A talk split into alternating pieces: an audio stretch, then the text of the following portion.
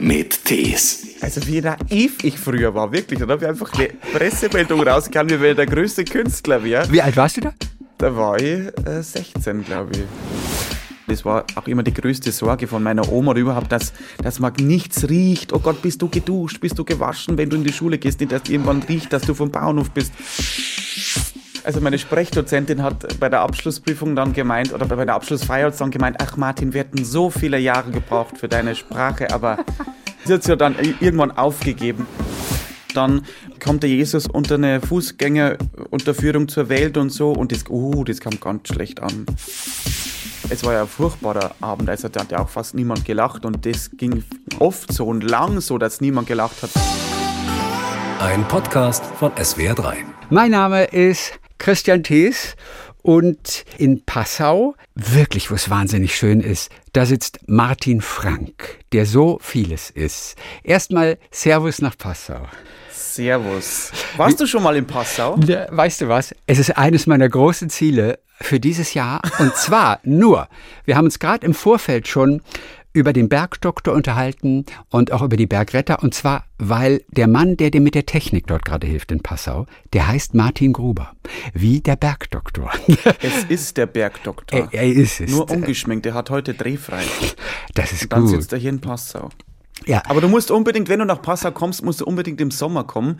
Ja. Weil das ist bei uns dann, also ist, Passau ist immer wie Italien im Sommer, weil da gibt's dann diese Altstadtgässchen und dann ist, da kann man dann draußen sitzen und dann die drei Flüsse und dann, wenn es noch heiß ist, also du glaub, meinst wirklich, ich glaube, Passau wird auch immer bezeichnet als, das- als das bayerische Venedig. Ich fürchte auch zu Recht, denn Passau war für mich bisher nur ein Name. Aber letztes Jahr habe ich dann zum allerersten Mal, und wir sind wieder beim Fernsehen, diese Krimireihe aus Passau gesehen. Das heißt ja ein Krimi aus Passau. Da gibt es mittlerweile, glaube ich, drei oder vier, mit dem Michael Ostrowski zum Beispiel, der so einen österreichischen Privatdetektiv spielt, der da in Passau sitzt. Und da habe ich erst mitbekommen, wie toll es in Passau ist. Ja, es wäre noch schöner gewesen, wenn da auch jemand so gesprochen hätte wie wir. Weil ich glaube, die eine, ich habe es leider nicht gesehen, die, die Passau-Krimi, aber ich Ja. glaube, da ist ja eine dabei, die ist ja aus Norddeutschland oder irgendwie Ja, die ist aus Berlin. Die ist aus ja oder die ist im Zeugenschutzprogramm, glaube ich auch. Im Zeugenschutz. Und meine ich, Und da schickt man die Leute nach Passau. Ja, weil weil ich- so unterm Radar läuft. aber die Mafia hat sie auch in Passau gefunden, weißt du? Der, Ach, der, oh der Gott. Clan, der Clan hat sie auch in Passau aufgetrieben. Ja, wo ist denn der Clan her? Ja, aus Berlin meine ich. Ach Das so, ist ein Clan aus runter? Berlin. Okay. Ja, ja, und da habe ich aber gesehen, ey Leute, ihr habt das so wahnsinnig schön. Da- Das ist wirklich. Was ist dein Lieblingsort in Passau? Mein Lieblingsort, oh Gott. Also ich glaube, die, die Ortsspitze. Beziehungsweise erstmal muss man durch die Altstadt so ein bisschen schlendern einfach, weil, vor allem im Sommer und wenn du da draußen sitzt, da bei der, an der Rathausgasse, da gibt's dann die, den Residenzplatz, der ist wunderschön. Und ähm, dann hat die Ortsspitze, wo dann die drei Flüsse zusammenfließen, das ist einfach ein sehr, sehr schöner Ort. Oder man fährt rüber nach Österreich, da gibt's so ein Café, das heißt Blas, und dann hast du den besten Panoramablick auf Passau. Also das ist dann so richtig dieses Postkartenmotiv. Welcher Ort ist das in Österreich? Ja, ähm, die Gemeinde, glaube ich, heißt, Freienberg, Okay. aber die, wo das Café ist, genau, das weiß ich jetzt gar nicht, wie der okay, Ort heißt. gut. Herrlich. Martin Frank, Comedian, Sänger, Schauspieler, Oh Gott. Standesbeamter gewesen, Landwirt, Pfarrgemeinderat. Sag mal, aufgewachsen auf einem Bauerhof. Mittlerweile stehst du überwiegend auf der Bühne oder auch vor der Kamera ab und zu. Du machst so unglaublich viel. Das, aber das ist auch schon für dich und dein Umfeld durchaus etwas Besonderes. Es liegt nicht am Passauer Wasser. Na, wahrscheinlich an der Luft. Na, ich bin einfach, glaube ich, ein Mensch, ich- langweile mich sehr schnell. Und ich bin, und bin sehr vielseitig interessiert und da muss ich immer alles ausprobieren, ob mir das taugt oder nicht. Und vieles, von dem du aufgezählt hast, bin ich ja gar nicht mehr. Also ich bin ja leider kein Standesbeamter mehr und ich bin ja nicht mehr in diesem, im, also im Pfarrgemeinderat. Das bin ja alles nicht mehr, sondern eigentlich hat sie, dadurch, dass ich mich für den Beruf vom, des Comedians oder des Kabarettisten entschieden habe, bin ich eigentlich nur noch auf der Bühne und es bleibt nicht mehr so viel Zeit für die anderen Sachen, die ich gerne machen würde, also die mich noch interessieren würden. Ja, aber Comedian und Pfarrgemeinderat geht nicht zusammen, oder? Kommt drauf an, welche Art von Comedy das man macht. ja, welche Art von Comedy geht? Ähm, ja, so wenn man so eine Art Predigt hält oder die Leuten, weiß ich nicht, was vom Heiland erzählt, dann bestimmt schon. Aber Gibt ich erzähle ja nicht vom Heiland, Ne- sondern ich erzähle ja eher von zu Hause. Ja. Ah, der Heiland ist ja, der Heiland ist ja auch so, so, so nicht so lustig oft, weißt du? Deswegen, da gibt's ja, Ja, auch nicht so viele lustige Geschichten. Das stimmt allerdings. Oh, gäbe es bestimmt, aber ich glaube, die Leute verstehen in diese Richtung äh, keinen Spaß. Nicht in Bayern auf jeden Fall. Nicht in Bayern. Ich, ich, ich habe mal für den ähm, für den BR so einen Weihnachtsgruß machen dürfen und dann habe ich einfach die, die Weihnachtsgeschichte in Moderne nachgestellt. Ja. Wie zum Beispiel Marie und Josef suchen eine Herberge in München und mit dem Wohnungsnot und dann äh, kommt der Jesus unter eine, unter eine Fußgängerunterführung zur Welt und so und das, uh, das kam ganz schlecht an. Das kam, es war irgendwie halt auf modern und schon ein bisschen auch ein bisschen, ein bisschen Augenzwinkern, aber da, ähm, ja, verstehen die Leute keinen Spaß. Oder zumindest viele nicht. Ich könnte mir das allerneueste Testament 2.0 als Comedy-Programm gut vorstellen. Nicht in Bayern, aber außerhalb von Bayern. Ja, vielleicht ist es mal ein Thema für ein Buch. Vielleicht soll ich mal ein Buch schreiben. völlig Testament 2.0. Aber ich glaube, wenn, dann würde ich das der Lisa Eckert schreiben lassen. Das wäre wirklich interessant. Die Lisa, hatte die nicht neulich wegen irgendwas Ärger gerade? ja, die glaube ich hat ständig Ärger. Ach so, aber, aber nachvollziehbar? Na, also, mei, ich glaube mal, also ich bin, ich bin ein großer Fan von ihr. Ich bin total äh, immer geflasht, was sie für, für Texte zeigt auf der Bühne und ich würde mir auch gerne so trauen oder mich so ausdrücken können wie sie. Und mein, wir leben aber sowieso in einer hysterischen Zeit. Also ich glaube, es ist sehr oft ungerechtfertigt einfach. Du bist mit dabei beim SWR 3 Comedy Festival. Genau. Wird, wird es ein bayerisch Leid geben? Musst du also für außerhalb Bayerns, musst du da etwas Hochdeutscher sprechen, als du das bei dir in der Heimat machen würdest? Denn da, da ist es ja schon richtiges Bayerisch. Auf alle Fälle. Also ich glaube, ich rede dann so, wie ich jetzt mit dir spreche. Ja, ist das anstrengend? Also ich bemühe mich schon. Also nein, es, ich, war, ich war ja auf der Schauspielschule drei Jahre lang und dann hat meine Genau. Schauspiel, also meine Sprechdozentin hat bei der Abschlussprüfung dann gemeint, oder bei der Abschlussfeier hat dann gemeint, ach Martin, wir hätten so viele Jahre gebraucht für deine, für deine Sprache, aber also die hat, ich hat ja dann irgendwann aufgegeben und ich hab, war dann auch sehr, sehr froh, dass sie aufgegeben hat, weil es war wirklich immer ein, ein Drama, bis man mir mal ein bayerische, dieses, dieses R, dieses Rachen-R, also ich bin ja. hab das gerollte R, dieses süddeutsche rollende R wie die Karol, Karol, Caroline Reiber. Reiber, ja. Genau, das habe ja ich, aber ich, dieses Rachen-R, also da verschlucke ich mich ja halb. Also da kann ich auf der Bühne dann ersticken, das geht ja auch nicht. Das ist aber Ziel der Schauspielschule, dieses R aber trotzdem so richtig rachenmäßig hinzubekommen. Genau, also die, ich, ich habe immer das, das, den Eindruck gehabt, dieses, das Ziel der Schauspielschule, zumindest in der- Sprache, war, dass man so eine, also so eine universelle Sprache hat, die man überall einsetzen kann, dass ich auch in Hamburg spielen kann, in Berlin, aber auch in München. Aber zwangsläufig geht, ging bei vielen dann Dialekt, der Dialekt einfach verloren und das kann man bei mir nicht, weil also es, da ist viel zu viel in mir verwurzelt, dass ich den Dialekt wegbringen würde. Hast du trotzdem einen Abschluss bekommen denn? Ich habe den Abschluss bekommen, aber nicht im Sprechen. Ah, ne, Ohne Witz. Also den, den konnte man dir nicht geben. Also es stand jetzt ähm, wahrscheinlich, nein, ich, ich, es gibt da ja nicht wirklich ein Zeugnis, sondern man hat da einfach ja drei Jahre Schauspielschule erledigt. Ah, also man ach hat jetzt okay. nicht irgendwie, ich habe jetzt nicht entsprechende fünf oder so. Ja, aber man hört es ja. Auch das Singen ist eine große Leidenschaft von dir. Und zwar auch durchaus klassischer Gesang. Du hast Unterricht dort auch genommen. Du singst auch Arien in deinem Programm. Auch beim Comedy Festival gibt es eine Arie zu hören? Auch wahrscheinlich schon. Da gibt es auch eine Arie Ja. zu hören, genau. Also ich wollte es ja sogar immer mal studieren. Also während der Schauspielschule habe ich einfach gemerkt, oh Gott, ich glaube, ich gehöre gar nicht auf die Schauspielbühne, sondern ich würde gern auf die Opernbühne gehen. Und ich habe Ja. immer schon, ich glaube seit ich 15 bin, klassischen Gesangsunterricht. Frag mich nicht, warum ich mich für das Klassische entschieden habe. Keine Ahnung, ist wahrscheinlich, weil meine Mama liebt es und scheinbar habe ich das irgendwie geerbt. Ja. Und habe dann schon immer Unterricht genommen und dann haben wir gedacht, okay, ich versuche es jetzt mal an ein paar Musikhochschulen. Ja, und? Und ja, sagen wir mal so, ähm, ich habe zumindest mal vorgesungen. es war irgendwie, also in München wurde ich gleich rausgekickt, Ja. weil da will die ganze Welt will irgendwie nach München und da Gesang studieren. Und dann war ich noch in Salzburg, da wollen auch viele hin. Da habe ich sogar bis ins Finale geschafft, da war ich total überrascht. Und dann äh, habe ich eine Arie gesungen, eine italienische Arie. Und dann, ich kann jetzt nicht so gut Italienisch, eigentlich kann ich überhaupt kein Italienisch, habe mir es nur für dieses Lied angeeignet. Ja, welche Arie war's? Ähm, O Sole Mio? nein, nein, nein, nein, oh Gott, nein. Das ist nicht- Funicola? Na, um Gottes Willen. Das sind ja, mit dem brauche ich nicht daherkommen Warum? in der Musikhochschule. Doch, Die sind ja, die sind ja lauter so, so Äh, Das ist ein neapolitanisches Volkslied, glaube ich. Oder Ja, irgendwoher genau, kommt es. Ja, ja, okay, gut. Das ist keine mit Arbeit. solchen, glaube ich, brauche ich Ja. den daherkommen. Nein, es war die Champagner-Arie, glaube ich. Aus La Traviata?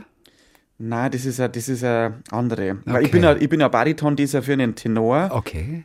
Ich müsste jetzt schnell nachschauen, wie die hieß, weil das, ich bin ja so schnell, so gut im Verdrängen. Auf alle Fälle war es italienisch und dann habe ich irgendwann unterm Singen gemerkt, oh Gott, zwei Absätze weiter weiß ich gar nicht mehr, wie der Text geht.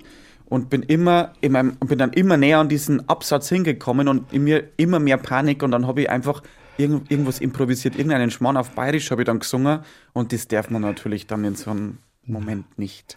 Das Gärtnerplatztheater in München, die haben früher alle Opern nur auf Deutsch gemacht. Das wäre dein Haus gewesen. Das wäre mein Haus gewesen, ja. Ja. Oder die komische Oper in Berlin. Also schon vom Namen her würde ich da gern mal singen. Aber die machen auch in einer anderen Sprache auf jeden Fall. So, ja, ich kann ja mal, vielleicht gibt es ja einen Teleprompter. Aber es ist auch für dich schön auf der Bühne natürlich wieder in Gesichter zu sehen, oder? Und die Ja, Münder zu sehen und alleine Oh das. Grinsen einfach wahrzunehmen. Ja. Das war, wie bist du durch die Zeit gekommen? Also, wie waren so die ersten Auftritte wieder für dich, als du erstmal, was weiß ich, anderthalb Jahre, zwei Pause, äh, zwei Jahre Pause hattest? Die ersten Auftritte, wie haben sich die angefühlt? Ich hatte gar nicht so lange Pause, Ah, okay. weil ähm, beim, im ersten Lockdown, also die Lockdowns waren natürlich immer Pause, aber die waren auch irgendwann mal vorbei. Und dann äh, habe ich mal im Autokino gespielt. Ähm, das war also zweimal, das war immer sehr interessant, weil man hatte immer seine eigene Frequenz im Autoradio. Ich kann mir immer vor, aber da haben wir ja gar nichts mitbekommen. Also die Leute saßen in einem Auto, du hast nicht gehört, lacht jetzt da jemand, buht dich jemand aus. Wenn du Glück hattest, dann hat man jemand kurz die Lichthupe betätigt. Und ich dachte, das hätten gehupt. sie immer gemacht. Lichthupe ohne Ende. Das ist das Na, Lachen leider gewesen. gar nicht. Vielleicht warst Leider du nicht witzig, vielleicht lag es daran. Ja, ich glaube, es lag wirklich an mir, weil ich war, es war einfach eine riesige Bühne, weil die müssen dich ja dann hunderte vor Autos sehen und dann bist du einziger Mensch auf so einer quasi 10 Meter großen Bühne und das war ja, also es war, aber es war eine Erfahrung, also ich möchte es nicht missen. Und dann durfte man ja irgendwann wieder, also vor allem viele Open Airs spielen und draußen war die Stimmung eigentlich immer gut, weil da fanden sich die Leute auch irgendwie in Sicherheit und so. Und innen war es dann komisch. Also, weil dann hatten die Leute oft Maske auf und dann hat man ja gar niemanden lachen hören oder es war einfach verhaltenes Lachen und ja, es war verklemmt, aber irgendwie, man hat sich dran damit arrangiert, man hat sich irgendwie dran gewöhnt Ja. im Laufe der Zeit. Also, es war nicht so schlimm, wie ich das gedacht hätte. Mittlerweile ist alles wieder richtig gut. Du bist mit Sprechen deinem wir nicht über diese Zeit. mit, mit deinem, die haben wir auch alle satt jetzt. Die wollen wir auch Ja. alle hinter uns lassen. Stell dir mal Aber vor, sowas hallo. kommt nochmal wieder zurück. Na, um, Um Gottes, Gottes Willen, Willen. das brauche ich nicht mehr. Also, Nein, jetzt kann mal zehn Jahre Schluss sein. Oder wann war die? 100 Jahre. Vor 100 Jahren war die letzte Pandemie, oder? Da war doch die spanische Grippe. Ja, okay. Die nächste kriegen wir also nicht mit. Von daher ist ganz gut. Aktuell bist du unterwegs mit deinem dritten Soloprogramm. Zwischendurch bist du aber auch immer mal wieder zu Hause auf dem Bauernhof, wo du auch aufgewachsen bist. Äh, zwischendurch wird auch, glaube ich, sogar mal gemolken von dir. Zwischendurch so als Ja. Hobby? Ja, das schon. Also, wenn du, ich zu Hause bin, melke ich, melke ich eigentlich immer. was bringt das Singen beim Melken? Ja, es steigert die Milchleistung. Ist es Also, wirklich so? Kannst du das bestätigen? Es ist wissenschaftlich bewiesen. Wir haben es jetzt selber zu Hause noch nicht so ganz ähm, nachgemessen. ich glaube, es ist wahrscheinlich auch nur marginal. Ja. Aber angeblich tut, vor allem Mozart, tut den Rindviechern gut. Und Mozart ist immerhin nicht immer italienisch, aber fast immer, oder? Ja, also sagen wir mal so, auf Italienisch hört sie sich zumindest am besten an. Okay. Also ich finde Italienisch so eine tolle Sprache, wirklich, mit diesem, dieses Vokallastige da. Ja. È tanto bello. Sì, è vero. Keine Ahnung, vero. aber genau. Mhm. sì, sì, sì. Io sono ja. veramente. ja, du bist wirklich was? Che? Che cosa? Ähm, Tu sei che cosa? Brillante? ähm, Hungaro. Hungrig? Hungaro, ja, ich glaube, es Hai fame? könnte jetzt schon wieder was vertragen. Ei, fa- kannst du Italienisch? Ein bisschen. Ach, toll. Äh, Ich hab's, ich hab's ja, ich hab's mal studiert tatsächlich. Aber, Nein. Ja, aber seit 25 Jahren nicht mehr gesprochen. Zweimal mit Zucchero, einmal mit Gianna Nannini, dreimal im Urlaub, das war's. Aber hast du den Mozart gesungen denn beim Melken? Oder hast du nie gesungen? Ich habe mal die Zauberflöte ein bisschen gesungen. Stimmt, also Sachen aus der ja, Zauberflöte ja, habe ich ein bisschen was gesungen, aber. Ähm, und auch neapolitanische Volkslieder. Die mögen unsere Kühe auch gerne, obwohl das nicht Mozart ist, aber die sind einfach sehr beschwingt. Fun Funiculi, Funicula. Ja, genau. Wo kommen dir generell die besten Ideen? Ich weiß, von vielen ist es, und es geht mir ähnlich, unter der Dusche. Unter der Dusche, weil es etwas Meditatives hat. Da kommen Ideen. Echt? Ja, ohne Witz, das sagen ganz, ganz viele und ich kann es nur zu 100 Prozent bestätigen, weil die Gedanken so abschweifen plötzlich sprudeln Ideen. Das ist wirklich verrückt. Aber ich schwöre zu 100 Prozent, es ist auch wirklich bestätigt von ganz vielen. Unter der Dusche, also unter Äh, der unter Dusche habe ich noch ja. nie eine Idee gehabt, weil da habe ich, muss ich Wirklich? habe ich mit mir selber zu tun, da muss ich schauen, okay, habe ich jetzt den Kopf schon, habe ich, bin ich da schon gewesen mit dem Schaum. Also irgendwie, Duschen stresst mich eher. Weil du, weiß ah, du bist, nicht dann bist so. du nicht so gut im Duschen. Dann- Na, also bin da eher bemüht. Es gibt auch Erklärungen, witzigerweise, ähm, dass es etwas zu tun hat mit der Wärme, weil, weil die Gehirnmasse oben durch das warme Wasser ähm, so gut durchblutet wird oder aufgeweicht wird, dass dadurch Gedankenströme besser fließen, mal ganz laienhaft ausgedrückt. Ob das jetzt stimmt, weiß ich nicht, aber Bist das habe ich, dann Warmduscher? das habe ich, ja, ja, ah ja, du, Dusch duschst du, gern duschst du kalt? So warm. Naja, also ich bin, also ich- we- wenn ich in unsere Dusche einsteige und irgendwie mein Papa oder mein Bruder war vorher drinnen, dann ist mir das immer viel zu warm. Also ich Mhm. be- pack das irgendwie nicht. Ich brauch's immer ein bisschen, also so ein, so ein Ticken ins Blaue hinein. Also Ei, Den okay. Regler, ein Ticken in das Blaue hinein. Aber deswegen kommen keine Ideen bei dir. Ja, die Ideen kommen bei mir komischerweise ähm, im Kuhstall. Also weil wenn ich wenn ich melke, das ist immer so eine monotone Arbeit, die Ja. kann ich die kann ich machen, ohne dass ich irgendwie lang überlegen muss. Und dann kann ich da kann ich mit den Gedanken abschweifen. Also ich brauche immer so irgendeine monotone Tätigkeit. Also mir wäre es das Liebste irgendwie, ich würde mal joggen gehen und mir würde da was einfallen, weil dann würde ich jeden Tag joggen gehen. Aber bei mir ist es eher so wirklich im Stall. Keine Ahnung warum. Kann es nicht beschreiben. Du bist aufgewachsen auf jeden Fall gemeinsam mit deinem Vater und einem jüngeren Bruder auf Genau. einem Bauernhof. Die Familie taucht natürlich auch auf in deinem Programm. Wie hat dein Vater reagiert, als er zum ersten Mal mitbekommen hat, dass da von ihm auch auf der Bühne erzählt wird? Und ich glaube sogar, irgendwann hast du mal erzählt, der Vater hat jeden, jeden Sonntag eine andere Frau im Bett oder sowas. Oh, das ist aber schon ganz lange Das ist her. lange her, gell? Aber da, da erinnere ich mich auf jeden Fall noch dran. Ich weiß gar nicht, ob er das mitbekommen hat. Also ich hoffe mal nicht. Ja. Das war mein, mein, meine Anfänge damals, weil man musste immer, also ich bin immer schon Mensch, ich muss immer was halt, aus- was mir im Leben irgendwie, irgendwie widerfahren ist, muss ich irgendwie verarbeiten oder, oder über was anderes kann ich ja gar nicht schreiben. Und ähm, ja, ich glaube, er war damals nicht so not amused, sagen wir mal so. Er war jetzt, hat jetzt nicht gerade gefeiert. Aber es war jetzt nicht so, dass er mich enterbt hätte oder so, sondern er war noch nie in einem Programm von mir. Also ich glaube, ich kann jetzt Nein, gar nicht genau noch beurteilen, nie. was. Er kennt ein paar Videos jetzt mittlerweile. Ich glaube, wenn, wenn irgendwas im Fernsehen läuft und er, er ist zufällig gerade auch vom Fernseher, dann schaut er sich's an, aber so ein ganzes Programm hat er noch nie gesehen. Aber warum nicht? Der ist doch auch Weil- stolz auf seinen Sohn bestimmt. Es war am Anfang war es immer so, ich habe das immer allen verboten, in, in ein Programm von mir zu kommen, weil ich hatte immer, wenn die Familie da sitzt oder irgendwie Bekannte und Freunde, dann bin ich viel gestresster, wie wenn lauter Fremde da sitzen, Ja. also die ich nicht kenne. Also wenn die Familie da ist, ist für mich, stresst mich unglaublich, deswegen habe ich am Anfang immer gesagt, bitte kommt nicht in mein Programm, ich sag euch Bescheid, wenn ich soweit bin und das habe ich noch nicht gemacht. Also ich habe hab noch nicht gesagt, okay, jetzt ist es soweit und das haben die wahrscheinlich wörtlich genommen, deswegen war mein Papa und mein Bruder noch nicht bei mir im Programm. Wann hast du angefangen, Texte zu schreiben? Die du auch dann aufführst. Obwohl, hast du Texte auch geschrieben vorher schon? Einfach nur so für dich? Nee, das wahrscheinlich nicht. Nein, das, das irgendwie gar nicht. Nee.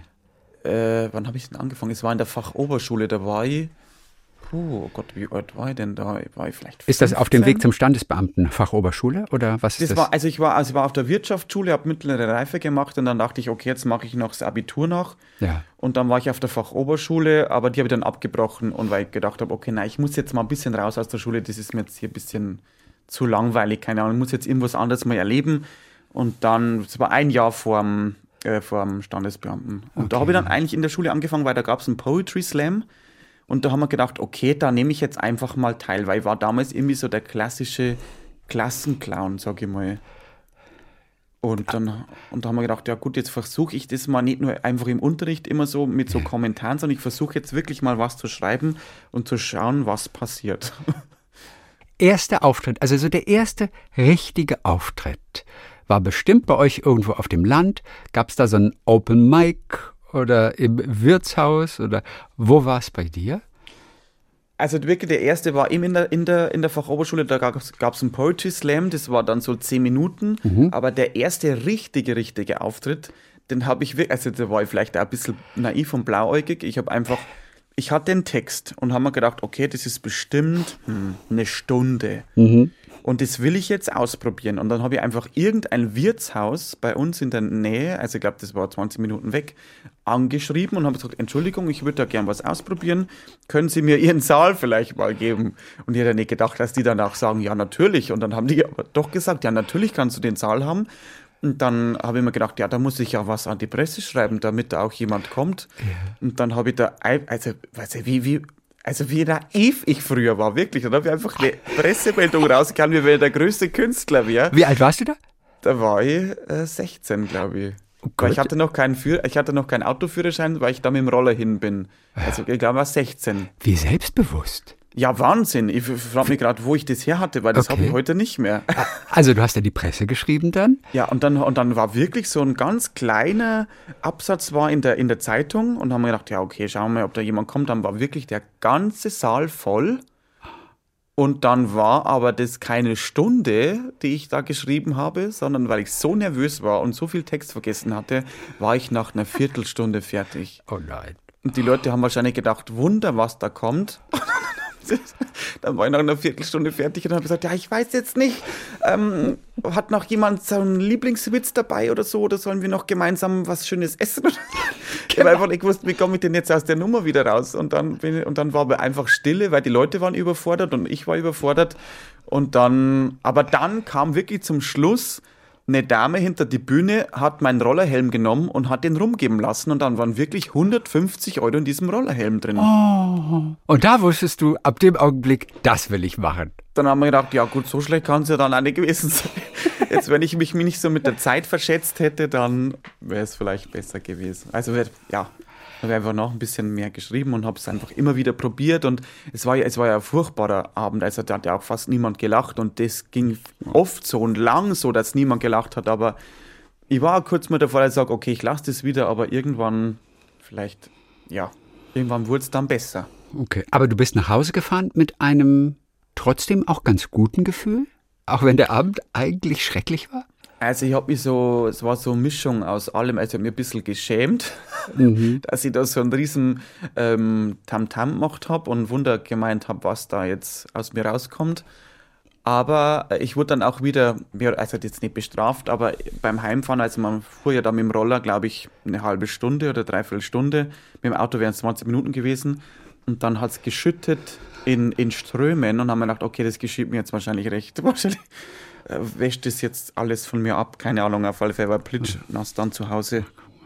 Auch bis heute weißt du als Kabarettist ja nie, ob das, was du schreibst, auch wirklich lustig ist. Ja, ja. Was, also, wann, wann merkst du zum Beispiel, ein Abend, und solche Abende gibt es ja für jeden, wo du merkst, wir kommen heute nicht zusammen, das Publikum und ich. Wann merkst du, heute geht's nicht? also manchmal merkt man schon ganz am Anfang, bevor man überhaupt auf die Bühne geht, weil es kommt immer darauf an, wenn die Leute in den Saal kommen und es wird viel und die unterhalten sich viel und laut und lachen da schon, dann weißt du, okay, die sind schon mal gut drauf, das könnte was werden. Wenn die schon mal ganz von Anfang an still sind, dass du denkst, oh Gott, ist da überhaupt jemand da, dann ist das schon mal eine schwierige äh, Ausgangslage und dann muss man schauen, okay, bekomme ich die Leute auf, auf meine Seite oder nicht? Und ja, entweder das funktioniert oder das funktioniert. Eigentlich merkst du es dann in die ersten fünf Minuten, ob das jetzt der Abend wird, dem, den jeder genießen kann oder nicht. Man kann es nicht rumreißen noch, das Steuer. Man- Später nach einer Viertelstunde oder so. Nee, da Es ist gibt, zu vor allem spät. bei uns, es gibt vor allem bei uns in Bayern gibt's Gegenden, die fangen ja erst dann nach der Pause an ähm, aufzutauen. Also bei uns ist immer so eine gewisse Grundskeptik da, dass man denkt, okay, was will denn der überhaupt? Mhm. Und dann schaut man das bis zur Pause an und nach der Pause sind sie dann da und sind da wohlgesonnen. Ich weiß nicht, ob es das im SWR-Gebiet auch gibt. Wahrscheinlich schon. Wahrscheinlich überhaupt auf dem Land. Ich, ich weiß es nicht, ich kann es nicht sagen. Also, ähm, deine Kollegen, und aus deiner Ecke kommen ja so einige, ne? Ich weiß gar nicht, äh, äh, der Gerhard Polt, Bruno Jonas, äh, es kommen einige aus, der, aus der Region Passau auf jeden Fall. Ja, Gerhard, äh, Gerhard Polt ist aus Oberbayern, aber der Bruno Jonas ist ähm, sogar direkt aus Passau. Der Sigi Okay. Zimmerschied ist aus Passau und irgendwie ist das scheinbar schon ein bisschen die Passau-Luft. Aber wirklich. Mentalität. Aber ist schon merkwürdig, oder? Dass, dass sich das da gleich so bald Oder, äh, Ja, oder spielen wir es gerade ein bisschen hoch? Nein, es, es, es kann schon sein. Was mir auch schon aufgefallen ist, dass viele Kabarettisten irgendwie aus einer Landwirtschaft kommen oder viele so Leute, die gern, die halt also in die Entertainment-Branche wechseln oder so. Zum Beispiel bei uns die Monika Gruber oder die Martina Schwarzmann oder so, ich glaube sogar die Ina Müller. Es ist so ein ganz anderes Thema, aber die kommt ja auch aus einer. Landwirtschaft. Ich glaube, viele Leute, die so so ein bisschen in so eine Richtung gehen, kommen aus einer Landwirtschaft. Ich weiß nicht warum. Wahrscheinlich ist Weil sie da weg wollen, weil das vielleicht keine Zukunft hat, weil das vielleicht uncool ist. Also ich fand es eigentlich gar nicht so uncool. Ich Es bin wird immer auch, glaube ich, wieder cool.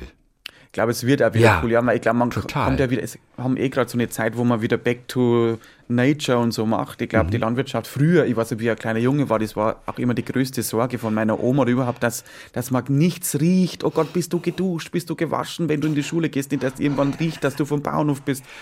Früher war es noch uncool, aber jetzt, also denke ich mir, pff, also ich bin, ich bin schon stolz drauf und Mhm. ich finde, man lernt auch sehr viel. Also man, ich finde, man lernt, wenn du aus einer Landwirtschaft stammst, wie man arbeitet. Du hast eine gewisse Disziplin und die da auch, glaube ich, dann im Beruf zugutekommt.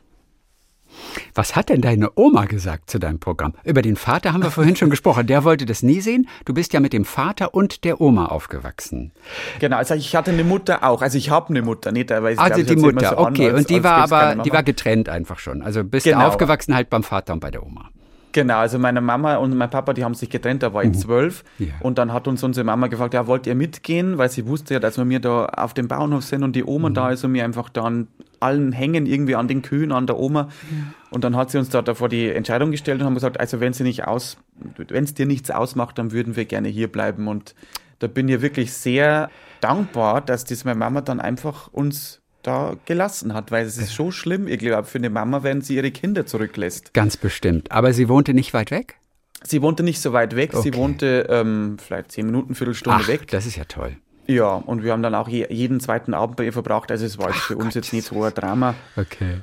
Und ähm, Ja, die aber Oma, wie fand die das? Du auf der Bühne und erzählst auch noch von der Oma.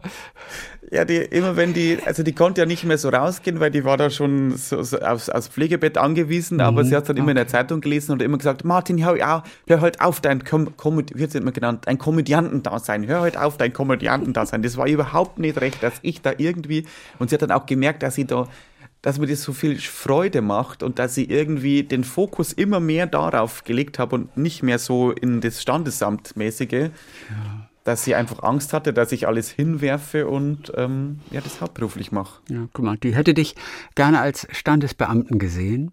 Wie viele Trauungen hast du durchgeführt? Und du warst wirklich jung damals als Ich war 19. Mit 19. 19. war ich. Wie viele Trauungen hast du gemacht? Sechs. Sechs Trauungen. Und war das so ein geiles Gefühl, wie viele Standesbeamte sagen? Also viele, die das machen dann eine Zeit lang, sagen, das ist so pures Glück irgendwie. Da fließen so viele positive Vibes.